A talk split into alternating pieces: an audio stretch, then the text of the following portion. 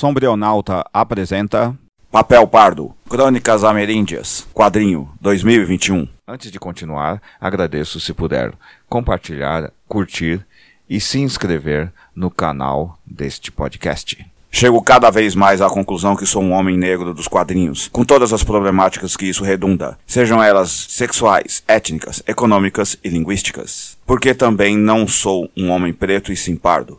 Sei que intelectuais indígenas de peso como Ailton Krenak, 1953, acham essa designação um pouco factível, usando uma sentença crítica que acho bem interessante. Pardo é papel. Mas qual é o papel do pardo no Brasil? Essas pessoas, em sua maioria, são mestiços que vivem nos interlugares da cultura brasileira, que não são aldeados, não são reconhecidos como pretos, nem vistos como brancos. Porém, dependendo do momento político, são reivindicados por esses três grupos. Em sua maioria, são descendentes bastardos ou não dos povos originários, com outros que vieram para essa territorialidade e vivem constantemente mais em conflito com a cultura vigente do que com sua própria cultura. Discuti um pouco sobre isso quando de minha fala sobre a série Tabu, 2000 2017, na qual aparece bem como os pardos sempre foram agregados das culturas originais que os formaram, geralmente desempenhando uma função bem ingrata nas sociedades ocidentais, a de burocracia américo-latina. Isso se dá porque sua corporalidade lhes dava acesso paradoxalmente amplo e limitado. Frequentavam tanto a igreja quanto o terreiro e a mata. Santos, orixás e ervas lhes eram inteligíveis, mas nunca o gestar e o reconhecimento dessas tecnologias do simbólico como integrantes respeitados dessas instituições. Tal condicionante me fez perceber como esse esse conjunto de histórias em quadrinhos que resenham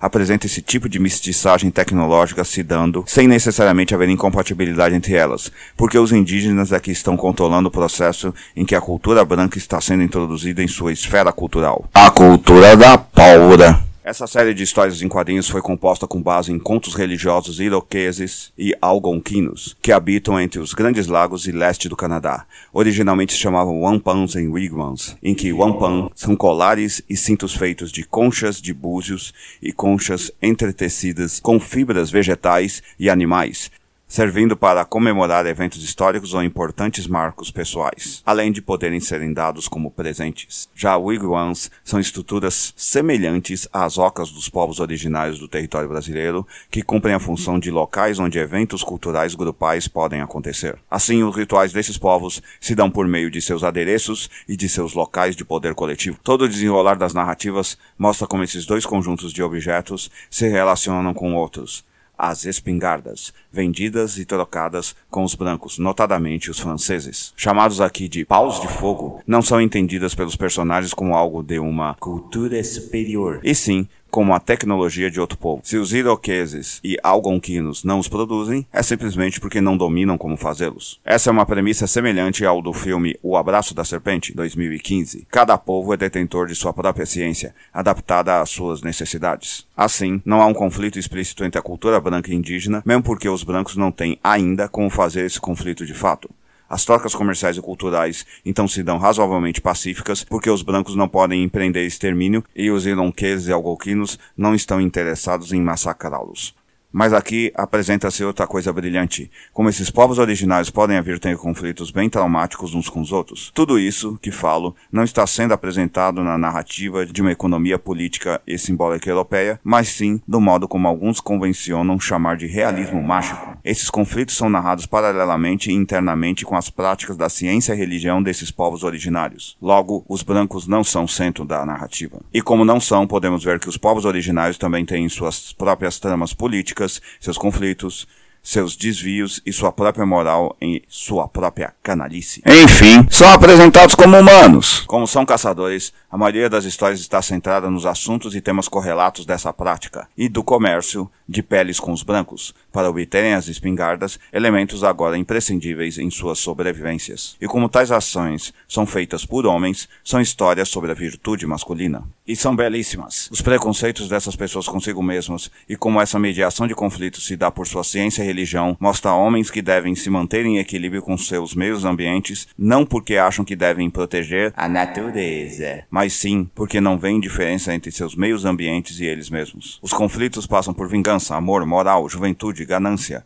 ligados às suas economias políticas culturais, que assim transpassam os erros, limitações, excelências e superações dos envolvidos. Porém, os seres das florestas também estão ali presentes, como parte desse mundo e meio ambiente. Logo, eles também não são bons ou maus, sendo apenas submetidos às paixões típicas de suas próprias existências. Inevitavelmente, suas paixões encontram as dos humanos, então existem disputas, que se são realizadas pela necessidade, e não pela ganância ou ignorância, levam à morte e destruição eventuais de ambos, mas sem aquele peso todo de equilíbrio ou de medo do sobrenatural superior. Aliás, o termo sobrenatural não é bem aplicado aqui porque não existe uma natureza.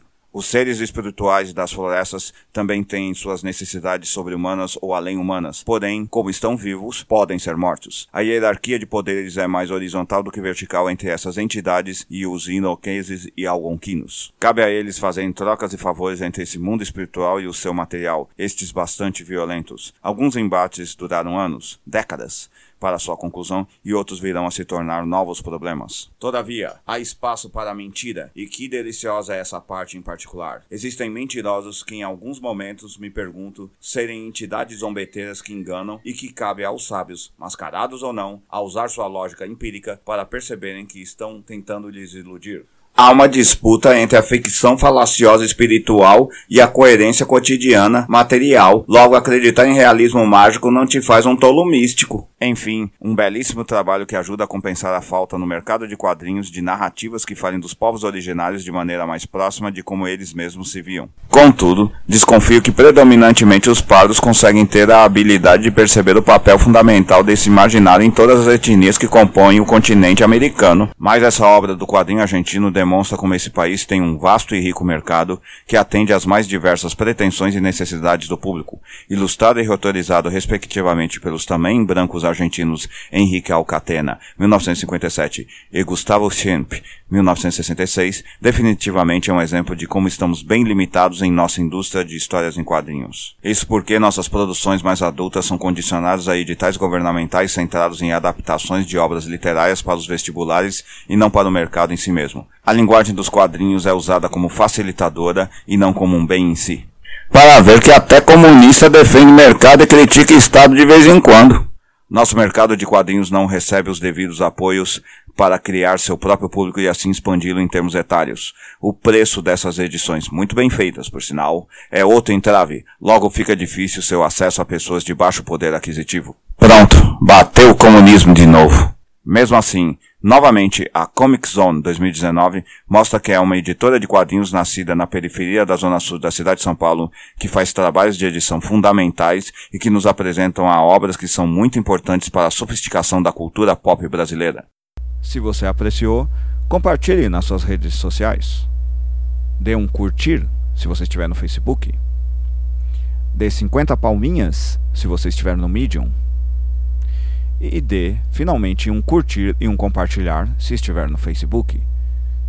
Ou, se estiver no WhatsApp, envie para seus amigos. Se estiver no TikTok, compartilhe também e divulgue. E se estiver no YouTube, se inscreva em nosso canal. Até mais. Até a próxima. Obrigado.